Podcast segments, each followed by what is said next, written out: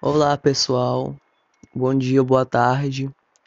Eu sou um estudante de pedagogia da Universidade Federal do Maranhão e no podcast de hoje eu irei falar sobre a pedagogia realista, como ela se deu no século 16 e 17 e suas influências filosóficas. Bora lá?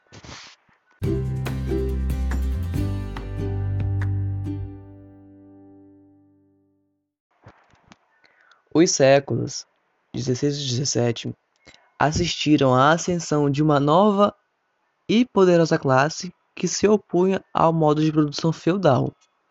Esse status da sociedade impulsionou, modificou e concentrou novos meios de produção e iniciou o sistema de cooperação precursor do trabalho em série do século XX. Dessa forma, a produção deixou de se apresentar em atos isolados para se tornar um esforço coletivo.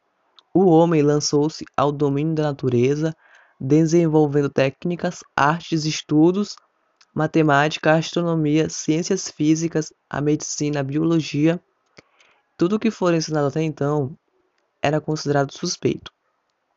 O século XVI assumiu a uma grande revolução linguística.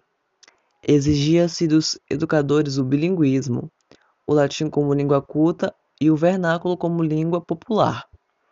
A Igreja logo percebeu a importância desse conflito, exigindo através do Conselho de Trento que as pregações ocorressem em língua vernácula.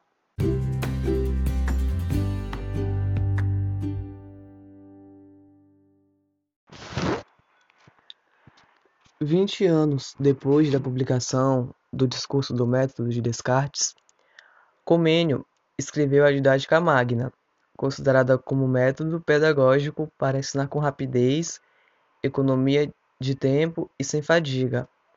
Ao invés de ensinar palavras, sombra das coisas, dizia Comênio, a escola deve ensinar o conhecimento das coisas. O pensamento pedagógico moderno se caracteriza pelo realismo. A pedagogia realista insurgiu contra o formalismo humanista, pregando a superioridade do domínio do mundo exterior sobre o domínio do mundo interior. Desenvolveu a paixão pela razão e o estudo da natureza. De urbanista, a educação torna-se científica. O conhecimento só possuía valor quando preparava para a vida e para a ação. O surto das ciências naturais da física, da química e da biologia suscitou interesse pelos estudos científicos e o abandono progressivo dos estudos de autores clássicos e das línguas da cultura greco-latina. Até a moral e a política deveriam ser modeladas pelas ciências da natureza.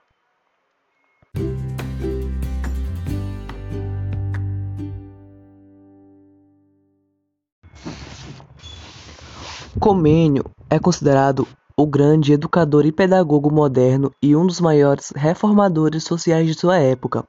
Foi o primeiro a propor um sistema articulado de ensino, reconhecendo o igual direito de todos os homens ao saber. Para ele, a educação deveria ser permanente, isto é, acontecer durante toda a vida humana. Afirmava que a educação do homem nunca termina, porque nós sempre estamos sendo homens e, portanto, estamos sempre nos formando. A educação moderna se diferencia do modelo humanista em virtude de uma maior preocupação com o método e a organização do ensino. Há a divisão em classes por idade, procurando preservar a inocência infantil. Um conceito novo considerando-se que, na Idade Média, ela era vista como um adulto em miniatura e, portanto, partilhava dos mesmos vícios e pecados. Há uma maior preocupação na escola moderna com as características do desenvolvimento psicológico da criança. Entretanto, permanece o controle e a rigidez com o objetivo de disciplinar a criança. A partir de 1600, a escola se la... laiciza e se racionaliza, tornando-se cada vez mais central na vida do Estado. Segundo o convênio, a organização do sistema educacional deveria compreender 24 anos, correspondendo a quatro tipos de escola: a escola materna, de 0 aos 6 anos de idade, a escola elementar, ou vernácula, dos 6 aos 12 anos, a escola latina, ou ginásio, dos 12 aos 18 anos, e a academia ou universidade, dos 18 aos 24 anos. Em cada família devia existir uma escola materna, em cada município ou aldeia uma escola primária, em cada cidade um ginásio e em cada capital uma universidade.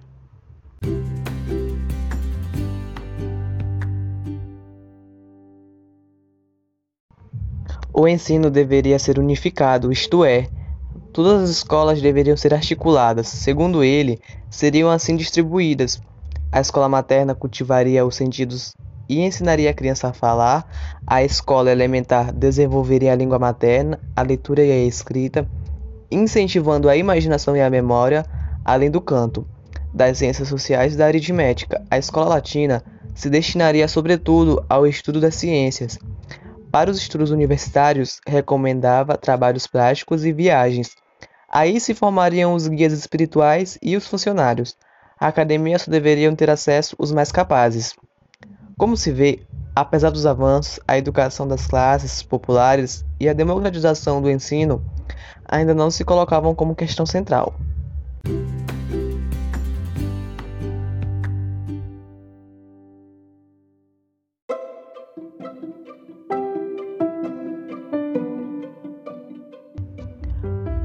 Bom, pessoal, estou chegando ao final desse podcast que fala sobre a pedagogia realista, a influência dos pedagogos, os filósofos sobre ela e suas propostas. Espero que tenham gostado. Um beijo e até a próxima. E lembrando que esse podcast foi feito unicamente pelo aluno Adiel Pimentel.